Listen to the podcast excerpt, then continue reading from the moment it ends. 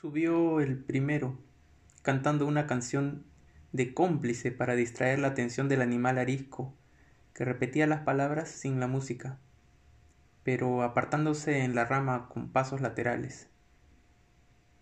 Subió el segundo travesaño sin dificultad, agarrado de la escalera con ambas manos, y el loro empezó a repetir la canción completa sin cambiar de lugar.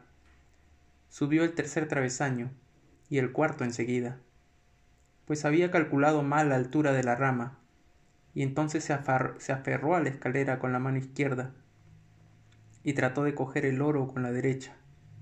Digna Pardo, la vieja sirvienta que venía a advertirle que se estaba haciendo tarde para el entierro, vio de espaldas al hombre subido en la escalera y no podía creer que fuera quien era de no haber sido por las rayas verdes de los tirantes elásticos. Santísimo Sacramento, gritó, se va a matar. El doctor Urbino agarró el oro por el cuello, con un suspiro de triunfo. Calles. Pero lo soltó de inmediato, porque la escalera resbaló bajo sus pies, y él se quedó un instante suspendido en el aire, y entonces alcanzó a darse cuenta de que se había muerto sin comunión, sin tiempo para arrepentirse de nada ni despedirse de nadie.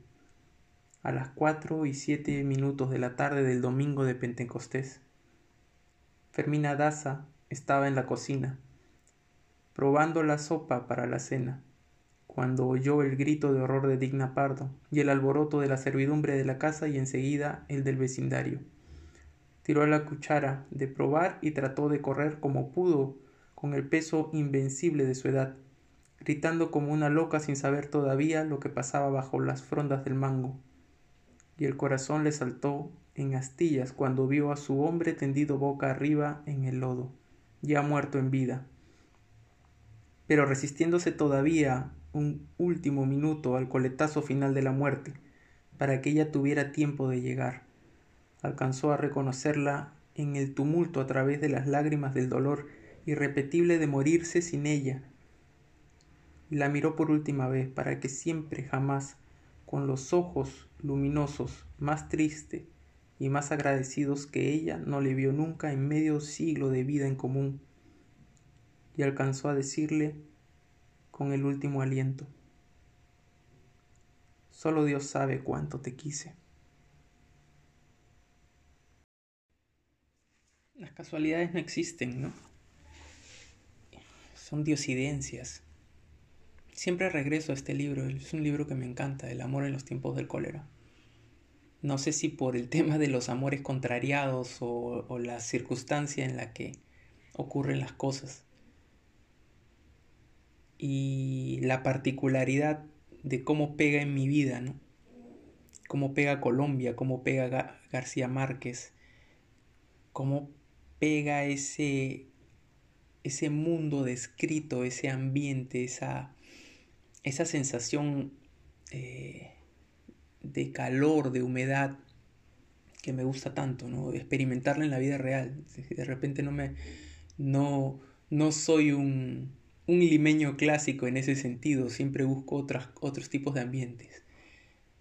Pero me gusta mucho y cuando tuve la oportunidad de ir a ese país, eh, disfruté mucho ese ambiente, mucho, mucho. Es uno de mis recuerdos más, más queridos. Y, y lo mágico de la, lectura también. Para mí es, es importante conectar con el libro y con, la historia. Me gusta mucho la historia. Me gusta la narrativa en general de García Márquez y, muchos libros que, logré leer y que a lo largo de, de esta admiración he conocido personas que también eh, han disfrutado de ello y he, podido compartir con ellas esas experiencias de lectura. A mí me toca una particular emoción recordar eh, el amor en los tiempos del cólera, eh, recordar el amor, eh, recordar el tema del confinamiento, ¿no? el tema del confinamiento, como cuando están confinados en esa embarcación en el río Magdalena. ¿Cuántas historias se podrían escribir de ese, en ese sentido? ¿no?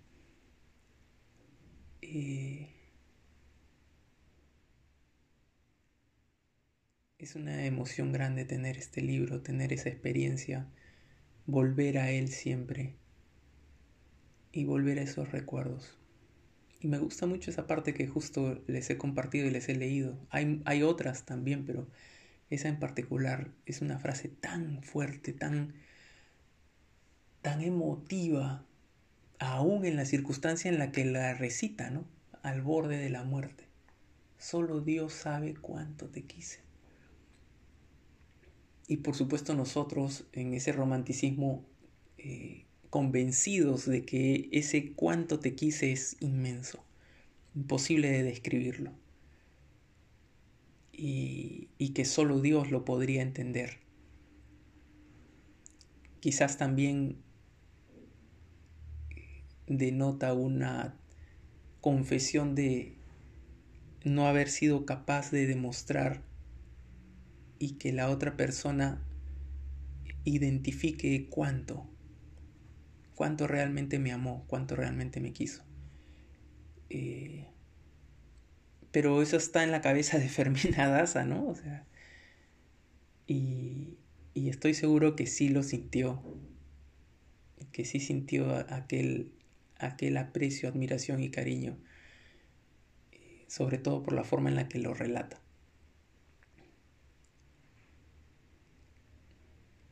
la, la dedicatoria de, este libro me trae muchos recuerdos, eh, en particular, por cómo empezó muchas cosas para mí también. Arranca con un para Mercedes, por supuesto. Y es, es algo muy anecdótico y, y íntimo, e íntimo entre una persona que, que quiero mucho y, mi persona. Y todo, prácticamente todo lo que está en este en este podcast tiene, tiene un factor, tiene un, componente